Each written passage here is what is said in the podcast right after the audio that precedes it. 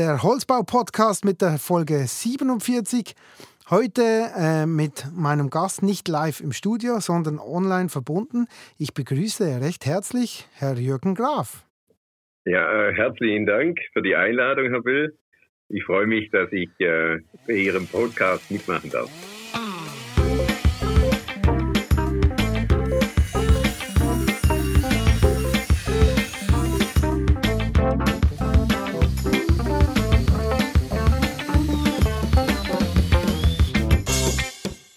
Herr Graf, ähm, Sie sind an der TU Kaiserslautern tätig, haben dort das T-Lab gegründet. Äh, können Sie uns mal einen kurzen Einblick in diese Technische Universität in Kaiserslautern geben und vielleicht auch noch ein bisschen was über das T-Lab erzählen?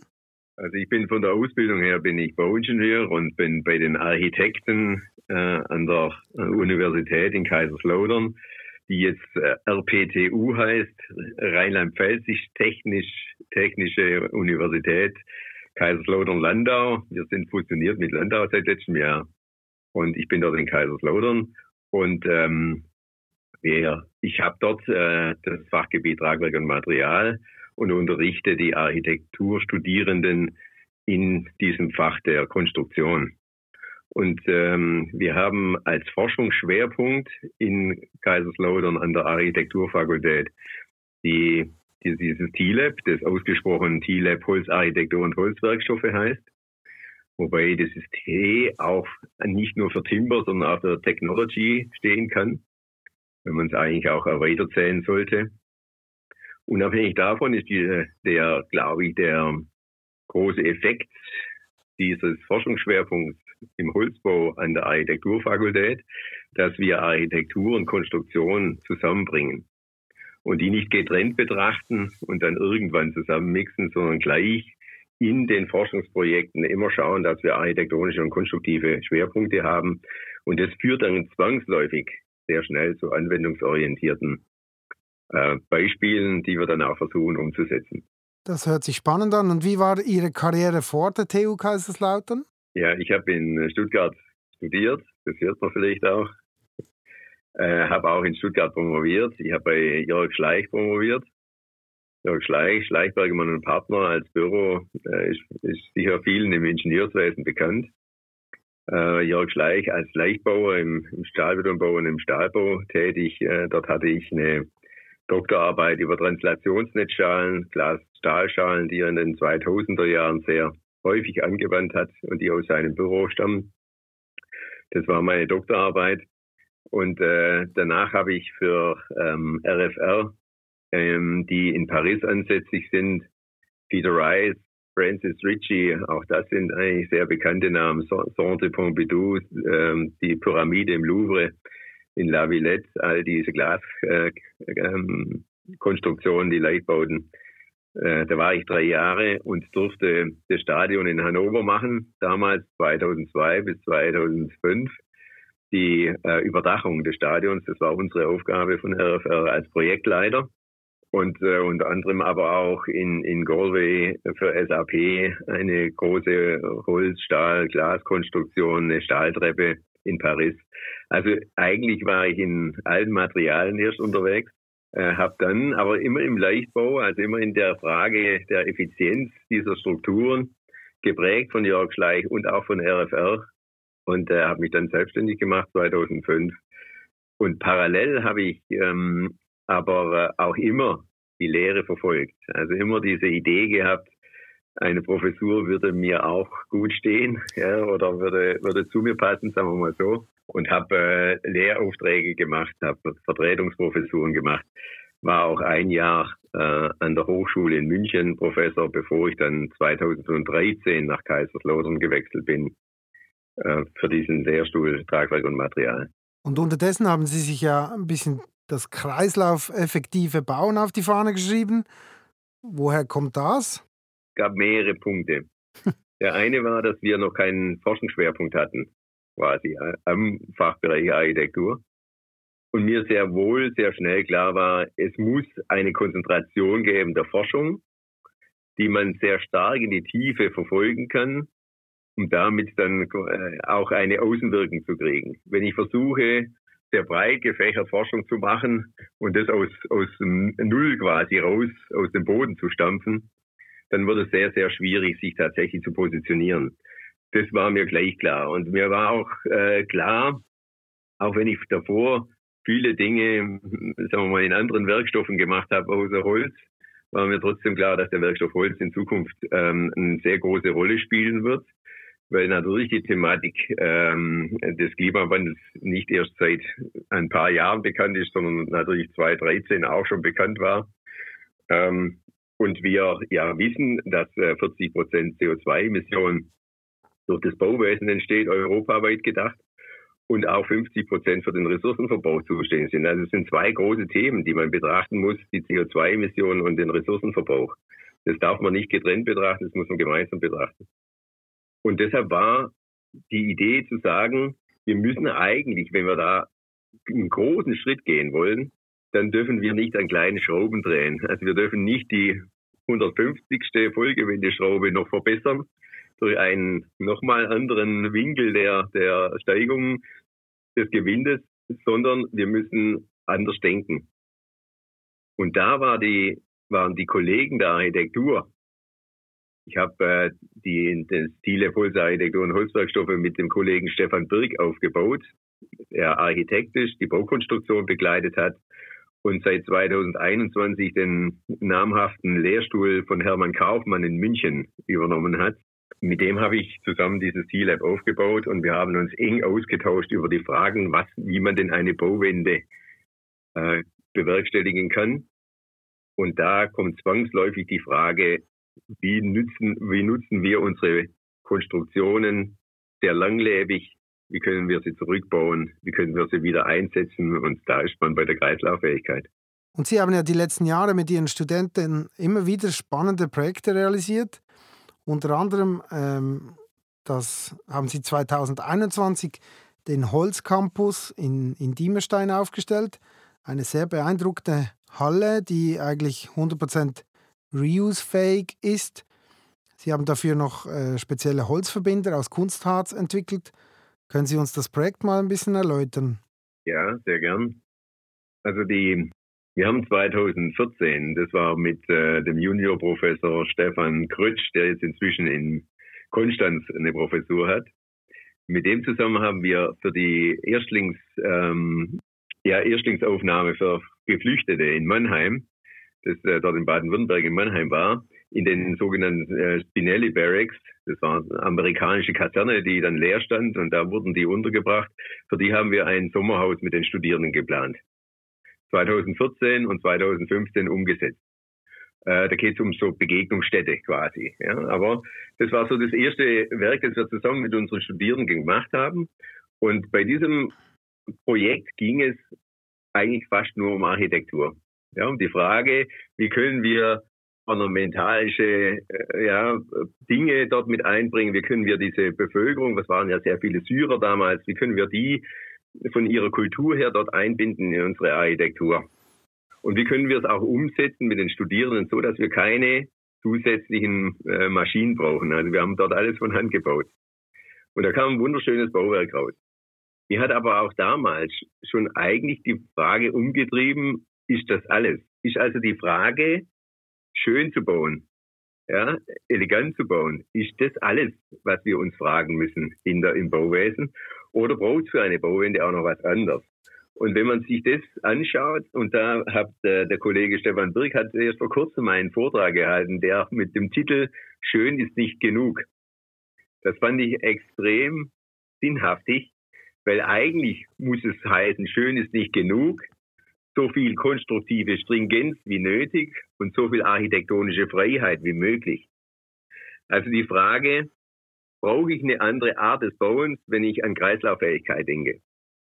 Und jetzt zu diesem Projekt in Diemerstein.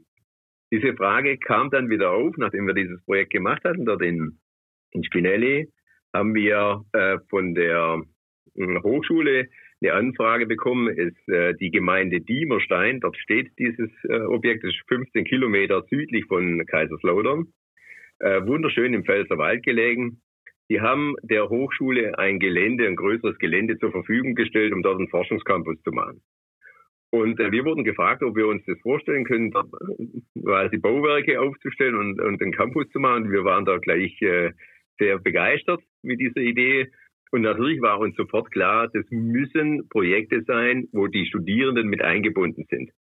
Weil es uns natürlich auch extrem wichtig ist, die Fragen der Kreislauffähigkeit auch in die Lehre zu übertragen. Und es geht, ist nie, es bleibt immer am besten haften, wenn wir bauen. Ja, und nicht nur in der Theorie uns äh, jetzt als äh, Hochschullehrer und als Studierenden miteinander unterhalten, sondern wenn wir es tatsächlich in die Hand nehmen. Und von daher war klar, dass, da machen wir wieder einen Wettbewerb, so haben wir das angefangen. Studentischer Wettbewerb, ein Semester lang. Der beste Entwurf wurde gekürt und den versucht, versuchten wir dann gemeinsam umzusetzen. Das war 2018. Und gebaut haben wir 2021. Ja, da lag eine gewisse Spanne dazwischen. Und dann war aber dieses Projekt, haben wir das also gemacht, so wie wir das immer bisher machten, linear denkend, auch in der Lehre.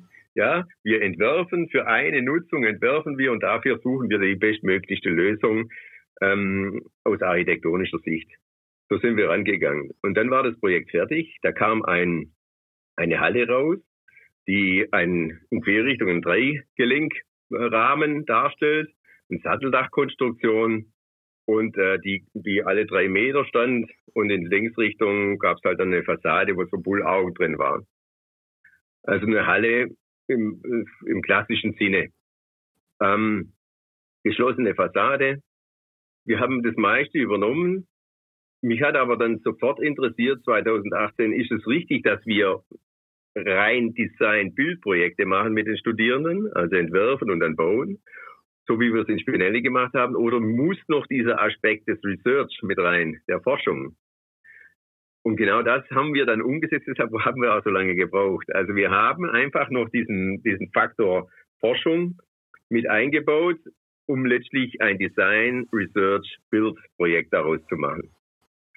Und bei der Forschung, da war klar, dass wir eigentlich uns die Frage stellen, können wir ein Gebäude schaffen, auch beweisführend quasi, bauen, das zu 100% rückbaubar ist. Und zwar auf einfache Art und Weise.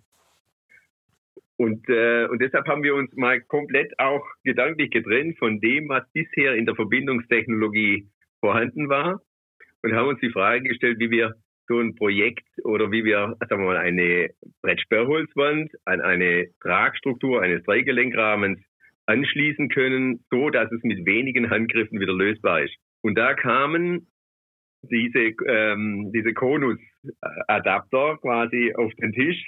Am Ende des Tages natürlich ein Prozess, ist klar.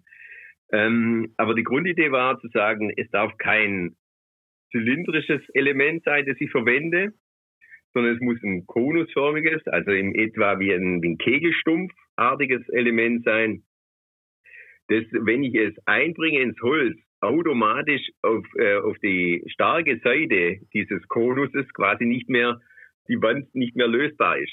Ja, weil es äh, quasi der Formschluss äh, verlangt, dass es äh, sich stark dehnen müsste und es tut es nicht. Und deshalb haben wir da eine automatische Lagesicherung nur dadurch, dass wir von einem Zylinder in einen Konus gehen.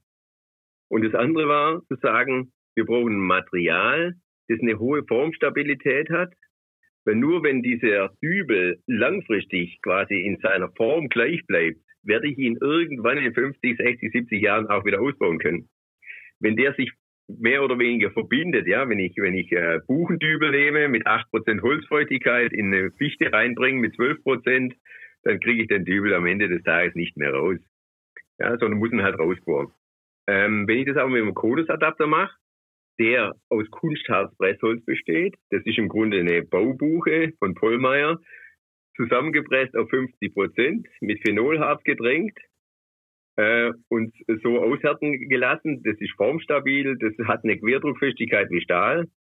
Das ist ein extrem tragfähiges Material, das bisher allerdings nur im Maschinenbau verwandt war. Und das war unser großes Glück, weil wir einen Projektpartner mit Deonit der in Hessen sitzt, da dabei hatten, der Genauigkeiten für sein Produkt Kunstharzpressholz auch im Maschinenbau angewandt hat. Also äh, ein Zimmermannsbleistift gab es bei dem nicht, ja, sondern die, ähm, die Größenordnung von mehreren Zentimetern, wie wir das ja je nach Bauteil oder Bauwerksgröße ja tun können, äh, nach unseren Normen, die wurden, sind da nicht angewandt, sondern die haben auf den Zehntel Millimeter genau gearbeitet. Und das war aber auch Voraussetzung für uns, für die Rahmen, die, dann, die wir dann gebaut haben, aus Baubuche und den Knoten aus Kunstharzpressholz, um tatsächlich gewährleisten zu können, dass diese Bauteile exakt ineinander schieben. Also diese Formschlüssigkeit braucht ja eine hohe Genauigkeit, sonst äh, kriege ich den Formschluss nicht hin. Und, äh, und das ging halt über sehr viel Forschung. Das ging auch über eine Doktorarbeit. Dennis Röver hat darüber eine Doktorarbeit gemacht, der jetzt bei der Firma Wirth sehr erfolgreich ist. Und, ähm, und äh, der hat diese, äh, diese Kunstharz-Pressholz Material untersucht in seiner Anwendbarkeit fürs Bauwesen und kam da zu entsprechend tollen Ergebnissen, die wir dann da verwendet haben. Aber da sieht man auch mal, wie so ein Prozess ähm, natürlich geht, dass wenn man in die Forschung reinkommt, sofort so ein Projekt natürlich eine extrem lange Laufzeit kriegt, weil die tatsächliche Umsetzung dann 2021 war. Dann haben wir festgestellt, äh, dass wir beim Entwerfen, also ich habe äh, dann gesagt, der Rahmen, der darf kein Vollquerschnitt sein, ja, denn äh, typischerweise machen wir Dreigelenkrahmen, indem dass wir das, biegesteife Eck halt als Vollquerschnitt ausbilden, machen eine Vollkeitszinkung oder eine Versalkeitszinkung hin und kriegen damit äh, dann hohe Steifigkeiten. Aber eigentlich macht es ja Sinn, diesen, diesen Knoten aufzulösen oder dieses biegebeanspruchte Bauteil aufzulösen in ein Stabtragwerk. Dann bin ich sehr viel schlanker. Dass das natürlich oft nicht gemacht wird, weil es mehr Aufwand ist, ja, weil es natürlich auch eine Kostenfrage ist, ja, ist eine. Aber äh, es macht erstmal konstruktiv richtig Sinn, das aufzulösen. Das haben wir getan und, ähm, und haben dann das auch zeichnerisch, also unsere Studierenden mussten dann diese ganze Konstruktion zeichnen, mussten bei der, äh, auch bei der Forschung dabei oder mussten, durften bei dieser Forschung dabei sein. Ähm, und wir haben dann komplett dieses, äh, dieses Tragwerk auf der Baustelle zusammengebaut mit den Studierenden. Das war dann aber natürlich in Teilen so schwer, dass wir dort schon auch äh, Kranen, an Kranen brauchten, einen mobilen Kran, um diese Brettsperrholzelemente dort einzubauen. Äh, was wir aber auch festgestellt haben, in der Fräsung, also die Technologie, die uns ja inzwischen durch CNC-Technologie zur Verfügung steht, lässt ja eigentlich erstmal Genauigkeiten wie Maschinenbau zu. Äh, dennoch sehen wir in der Programmierung der einzelnen, sagen wir mal, Fräsungen, da sehe ich noch ein großes Potenzial. Das mussten wir schmerzlich feststellen, weil wir es nicht geschafft haben, einen Konus zu fräsen. Als Fünfachs Weil er nicht programmiert war. Ja, weil er nicht programmiert war. Mhm. Also wir hätten eine Fünfachsfräsung machen müssen, nach unten fahren, nach rechts, links quasi, dann hätten wir den, den Fräser, also den Fingerfräser drehen müssen und dann rotieren. Und diese Fünfachsfräsung war so nicht programmiert. Und da haben wir ein Riesenproblem gehabt. Und da habe ich Gott sei Dank einen sehr guten Kontakt entwickeln können zur Firma Leitz, die bei mir in der Heimat 15 äh, Kilometer weg sitzt in Oberkochen und äh, die uns äh, sofort äh, einen Konusfräser produziert hat, mit dem wir dann lediglich ein, eine vertikale Fräsung gemacht haben und dann eine, äh, eine Kreisfräsung um auch den, den Span quasi rauszukriegen aus dem Loch. Und das hat aber ein halbes Jahr gedauert. Nur die Entwicklung dieses Fräsers und äh, quasi die Programmierung. Also es ist schon erstaunlich, was dann da dranhängt. Das sind dann so Umwege, die man eigentlich nicht, äh, nicht geplant hat, oder? Nein, die man nicht geplant hat, die man auch nicht glaubt, ja, wenn man die CNC-Technologie sieht, ja, dass es da noch solche Hürden gibt, aber die gab es.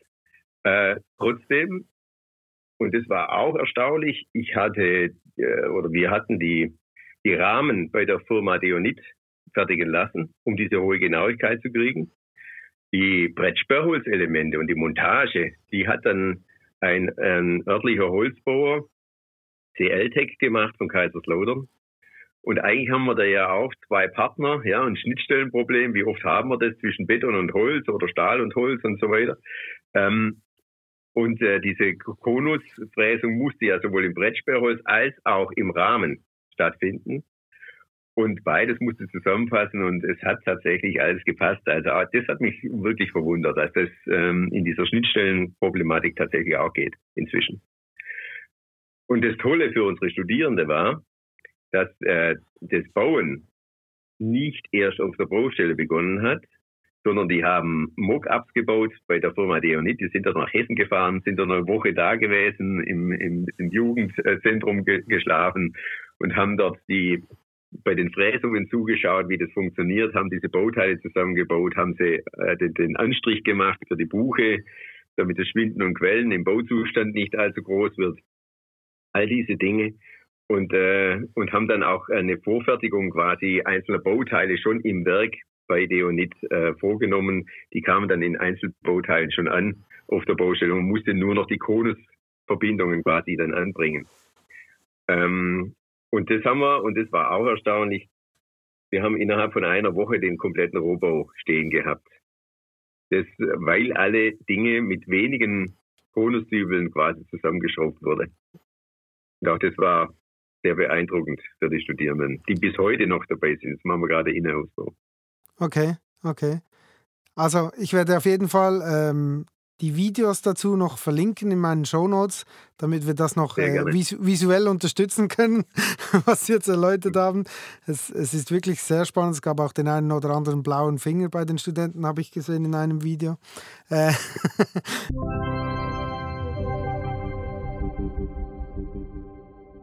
Profix, seit 20 Jahren Ihr Partner für innovative Befestigungstechnik auf höchstem Niveau.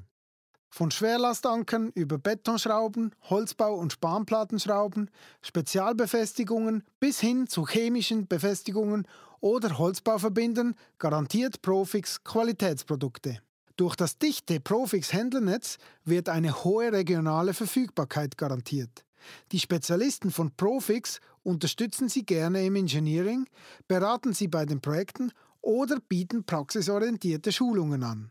Durch den leistungsfähigen Bemessungsservice unterstützt Profix Sie außerdem, Ihre vielfältigen Befestigungsfragen wirtschaftlich und schnell zu lösen. Informieren Sie sich über die Produkte im ausführlichen Katalog oder im übersichtlichen und sehr informativen Webshop. Hier finden Sie auch alle nötigen technischen Dokumente sowie Instruktionsvideos zu den verschiedenen Produkten. Profix, Ihr Partner für innovative Befestigungstechnik auf höchstem Niveau www.profix.swiss. Was ziehen Sie allgemeine, allgemein für Schlüsse aus diesem Projekt? In erster Linie, dass es möglich ist, in dieser Genauigkeit auch in diesem Maßstab zu arbeiten. Das ist eigentlich einer der wesentlichen Schlüssel. Die Bauteilgenauigkeiten, die uns die Norm vorgibt, sind zu hinterfragen, zumindest im Bereich des Holzbaus. Ich, äh, da bin ich sehr überzeugt davon, dass wir in der Genauigkeit eines Maschinenbaus inzwischen in der Lage sind, auch Häuser zu bauen. Und das ist Grundvoraussetzung, um tatsächlich eine sinnhafte Rückbaubarkeit äh, solcher Strukturen auch äh, zu schaffen. Ähm, das ist das eine. Das andere ist, dass wir eine, erkannt haben, dass es eigentlich gar nicht so sehr oder nicht in erster Linie auf die Rückbaubarkeit am Ende des Tages ankommt, ob ein Gebäude sehr CO2-effizient ist und, ähm, und auch äh, sagen wir, ressourcensparend ist, sondern sehr viel mehr kommt es auf die Frage darauf an, ob es uns gelingt, Gebäude zu bauen, die so nutzungsflexibel sind, dass wir eigentlich bei Nutzungsänderungen nach 30, 40 Jahren oder auch schon nach 10 Jahren die gesamte Struktur so stehen lassen können und eigentlich nur wenig, wenig Einbau- oder Umbaubauten machen müssen, die dann quasi diese neue Nutzung möglich machen. Und wenn man sich das weiter überlegt, weil natürlich haben wir nicht in der Forschung aufgehört mit der Frage, wie bauen wir dieses Gebäude, sondern haben natürlich komplett hinterfragt, wie geht denn eine Bauwende. Und da sind wir, Kollege Birg und ich, äh, sagen wir mal, auf dieses, dieses Grundprinzip gekommen, dass es zwei Formen von Häusern gibt, die das abbilden. Das eine ist die Halle, ja, also der typische Einraum, ich nenne mal Einraum, der im Grunde alles zulässt an Nutzung das aber natürlich meist nur für eingeschossige Strukturen möglich ist. Und das andere, wenn ich in mehrgeschossigen Bauen denke, und das ist unsere Aufgabe, das mehrgeschossige Bauen im, in, der, in der Stadt, im urbanen Raum, das wird unsere Hauptaufgabe sein in den nächsten Jahrzehnten. Äh, dann geht es um den Skelettbau. Der Skelettbau, der seine Tragstruktur so nutzungsflexibel anordnet, dass Wohnen, Arbeiten mal als Grundvoraussetzung immer geht, dass aber auch Kindergarten, Schule, vielleicht auch Parken oder was auch immer an Möglichkeiten besteht, ohne dass wir an der Grundstruktur des Tragwerks etwas verändern. Dann haben wir so in etwa solche Strukturen, ja, wie unsere Jugendstilhäuser aus dem 19, also äh, um 1900 herum ähm, äh, haben, die nach wie vor sehr gerne genutzt werden, weil sie hohe Räume haben, weil sie große äh, Grundrissflächen haben, die, die mit allen möglichen Nutzungen quasi äh, belegt werden können. Und das ist eigentlich diese Hauptaufgabe. Aber der Einraum und der Skelettbau, das sind die beiden Strukturen, die man aus meiner Sicht Bauwende technisch, also kreislauftechnisch weiterentwickeln muss und dafür Lösungen suchen muss. Und dann äh, stellen wir fest, und das wundert einen ja, weil wir ja im Maschinenbau das schon lange kennen, aber auch in der Automobilindustrie, dass eigentlich Elementierung und Standardisierung ja immer zu einer höheren Qualität führt.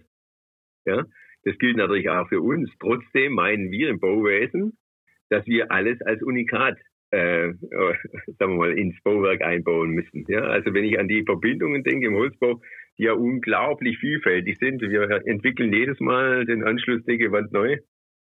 Das ist eigentlich nicht sinnhaftig, wenn man an Qualitätssicherung denkt. Wenn ich natürlich durch zum Beispiel diese Frage des Konusadapters und der Verbindung so lange an dieser Verbindung feilen kann, bis sich alle Unwegsamkeiten, die mir beim ersten Mal nicht auffallen und beim zweiten vielleicht auch noch nicht aus dem Weg räumen kann. Wenn diese Bauteile, die ich anbringe, tatsächlich eine Wiederholbarkeit irgendwann mal kriegen und ich tatsächlich nicht nur einen Konusadapter oder sagen wir mal zehn pro, pro Bauwerk, sondern äh, Zehntausende irgendwann mal verbauen kann. Und deshalb Elementierung und Standardisierung führen zwangsläufig zu diesen höheren Qualitäten. Das ist uns bei diesem Projekt auch aufgefallen weil wir auch gezwungen sind, wenn wir Kreislauf äh, effektiv denken wollen, dass wir ja genau diese oder die, den Entwurf bis ins kleinste Detail entwickelt haben müssen, bevor wir bauen. Es wird nichts auf der Baustelle entschieden. Und damit wird die Qualität auch schon höher, weil wir ja alles schon durchdacht haben und nicht erst auf der Baustelle uns fragen, wie machen wir es denn jetzt an der Stelle? Was ja sehr oft nach wie vor der Fall ist. Und letztlich kamen wir dann auf die, äh, auf strukturelle Ebenen, die wir definieren, wo wir sagen, wie können wir denn ein Bauwerk dann nachher am Ende des Tages zerlegen? Was sind denn die Einzelelemente, die ich wieder rausnehme? Oder gehe ich, muss ich zurückgehen bis zum Material? Und äh, diese strukturellen Ebenen sind ausgehend vom Material, das ist die Ebene 1. Die nächste Ebene ist die Ko Komponente, dass ich aus, ich, ich mache mal an der Außenwand äh, klar. Wenn ich also Holz als Material verwende, die, ähm, die Komponente ist zum Beispiel die OSB-Platte, die ich produziere.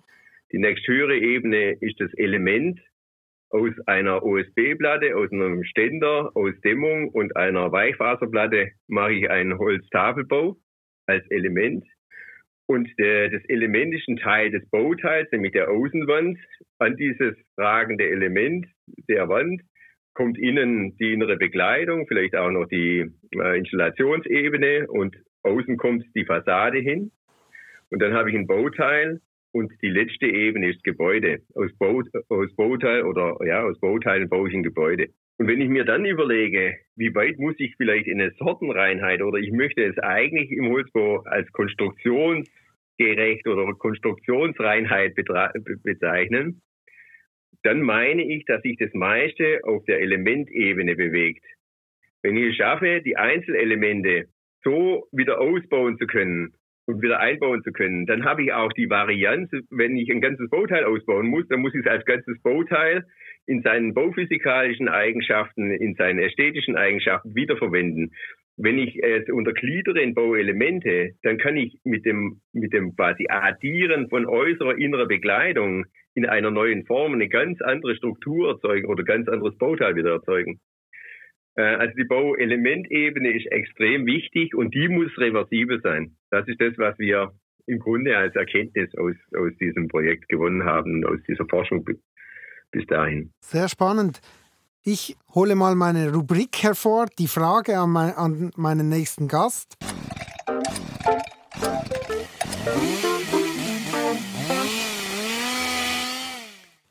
Die Frage vom letzten Gast von Markus Pfannkuch der Firma Precious Wood ähm, hören wir uns mal an. Ja, mich würde von Herrn Graf natürlich interessieren, wie er das mit dem Tropenholz in der Bauwirtschaft sieht, weil wenn wir jetzt mal sagen, wir nehmen mal an, dass man nachhaltig produziertes Tropenholz hat und da ist dann die Ökobilanz besser als die von anderen Baustoffen, auch wenn man es weit transportiert. Also da gibt es diese Lifecycle Assessments, die das eigentlich beweisen.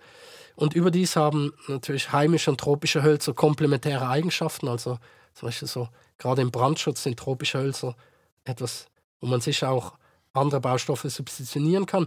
Und mich würde interessieren, wo er aus technischer und architektonischer Sicht hier die Chancen und Risiken von nachhaltig produziertem Tropenholz sieht, um, um den Anteil von Holz im Holzbau auch hier in Europa noch zu erhöhen, ohne dabei die heimischen Hölzer zu konkurrenzieren. Ja, also das ist eine sehr schwierige Frage, weil ich tatsächlich ähm, der Meinung bin, dass wir kein Tropenholz verwenden sollten. Ähm, auch wenn das vielleicht stimmen mag, dass die CO2-Bilanzierung äh, dort äh, höher zu bewerten ist, weil einfach die Rohdichte höher ist wahrscheinlich, wir mehr Holz äh, dort äh, verwenden. Aber ich sehe eigentlich den Schwerpunkt in unseren heimischen Hölzern oder auch die Verfügbarkeit noch nicht begrenzt. Und zwar aus zwei Gesichtspunkten. Der eine Gesichtspunkt ist, dass wir diese Dinge im Kreislauf äh, verwenden sollen, unsere Hölzer. Was dazu führt, ein winziges Beispiel, wenn wir anstatt alle, momentan werden in Deutschland alle 42 Jahre werden Häuser abgerissen. So im Schnitt. Wenn wir rein rechnerisch, konstruktiv müssen wir 50 Jahre für ein Gebäude äh, vorsehen und da den Nachweis bringen. Wenn wir also alle 50 Jahre ein Gebäude abreißen, neues bauen, und das aber vermeiden, indem dass wir beispielsweise über 150 Jahre, also drei Rhythmen, ein Gebäude halten können, ohne dass wir oder indem wir nur wenig Umbauten machen müssen, dieses Gebäude so nutzungsflexibel bild, ausbilden, dass es nicht verändert werden muss. Dann bauen wir ein Gebäude, das 150 Jahre hält und beim anderen bauen wir drei Gebäude. Wir sparen also zwei Gebäude sowohl CO2 als auch Ressourcen ein, was 66 oder 67 Prozent sind. Und das, dieser Hebel ist extrem groß, den wir erreichen können durch kreislauffähiges und nutzungsflexibles Bauen. Das ist das eine. Und das andere ist, dass wir bisher Laubhölzer eigentlich nur so, so circa 20 Prozent stofflich nutzen, das im Grunde im Möbelbau. Der, der einzige, der in dem Markt erfolgreich ist, und äh, dies, ist eigentlich die Baubuhe von Pollmeier ähm, die dort angewandt wird. Und auch selbst die hat natürlich nur einen sehr kleinen und geringen Anteil dessen, was wir im Vergleich zu, zu Fichtenprodukten ähm, bauen. Das heißt, wir müssen sehr viel mehr investieren in die Forschung und in die Umsetzung von Laubholzprodukten aus heimischer Wirtschaft. Und das ist vor allen Dingen natürlich die Buche, die äh, sehr viel ja äh, im deutschsprachigen Raum äh, dort vorhanden ist. Und die müssen wir sehr viel mehr noch ins Bauwesen bringen. Dass das schwierig ist, ist mir klar. Dass die Verarbeitbarkeit nicht vergleichbar ist mit äh, dem Nadelholz, ist auch klar. Deshalb braucht es da noch, natürlich noch sehr viel mehr Forschung und sehr viel mehr Initiative, das auch zu wollen. Und wenn wir das tun, dann brauchen wir tropische Hölzer nicht. Vielen Dank für die ehrliche und kritische Beantwortung dieser Frage. Wir kommen zur Frage an den nächsten Gast. Der nächste Gast wird Oskar Elias sein von der Firma Stammholzbau in Arlesheim. Herr Graf, was darf ich Herrn Elias fragen? Ja, also ich habe ähm, natürlich mal recherchiert, was sie so machen und äh, das hat mich natürlich schon beeindruckt, dass es eine Firma ist, die Bauleistungen aus einer Hand äh, äh, anbietet. Äh, ein Ansprechpartner für einen Bauherr ist immer natürlich von großem Vorteil. Da finden Sie bestimmt reisenden Absatzmarkt. Es ist aber natürlich auch so, dass aus einer Hand ja auch bedeutet, dass man untereinander unter den verschiedenen Gewerken, weil sie aus einer Hand kommen, natürlich sich sehr stark absprechen kann und vielleicht auch versuchen kann, neue äh, und innovative Strukturen zu bilden. Insofern würde mich interessieren, welche Chancen ergeben sich damit aus dieser Bauleistung aus einer Hand zur Umsetzung kreislauffähiger Bauweisen. Sehr gut, werde ich auf jeden Fall mitnehmen. Freue mich schon auf die Antwort. Ähm, Herr Graf, wir kommen bereits zum Ende unseres Gesprächs. Ich musste das, die Fragen ein bisschen kürzen. Sie sind sehr ausführlich, das ist toll. Es war unglaublich spannend. Ich habe eine Schlussfrage für Sie noch. Was sind Ihre persönlichen Ziele für die nächsten Jahre? Ja, also ganz großer Wert äh, lege ich tatsächlich in der anwendungsorientierten Forschung. Also wir müssen alles, was wir, wenn wir eine Bauwende schaffen möchten, hin zu einer kreislauffähigen Bauweise, dann müssen wir versuchen, in, aus allen Rohren quasi zu schießen und die Forschungsergebnisse, die wir in diese Richtung produzieren, auch anwenden zu können.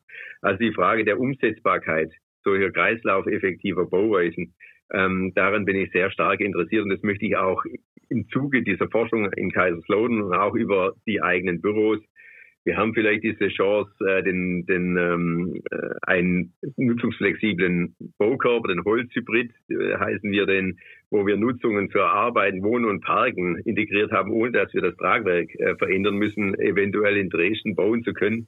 Das wird sich jetzt die nächsten Monate entscheiden.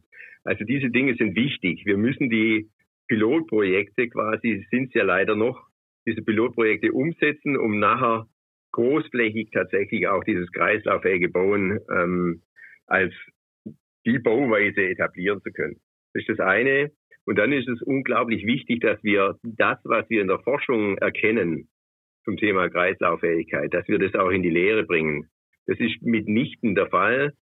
Ähm, wir haben ein lineares System nach wie vor. Wir entwerfen, wir konstruieren danach, wir bauen dann vielleicht und dann schmeißen wir es weg. Also das typisch lineare ähm, Wirtschaften äh, ist auch nach wie vor abgebildet in der Lehre.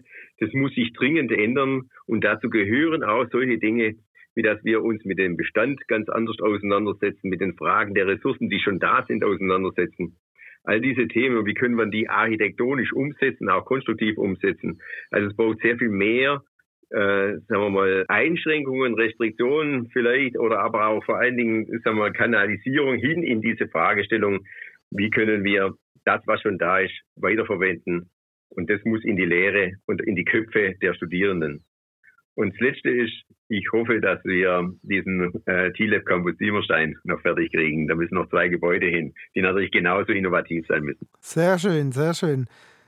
Herr Graf, ich bedanke mich ganz herzlich bei Ihnen für die äh, interessanten Ausführungen und für Ihre Zeit, die Sie sich genommen haben. Ähm, ich wünsche Ihnen auf jeden Fall viel Erfolg äh, für diese ja, hohen Ziele, die Sie sich da gesteckt haben und äh, ja, wünsche Ihnen eine gute Zeit. Ja, herzlichen Dank und nochmal besten Dank für die Einladung.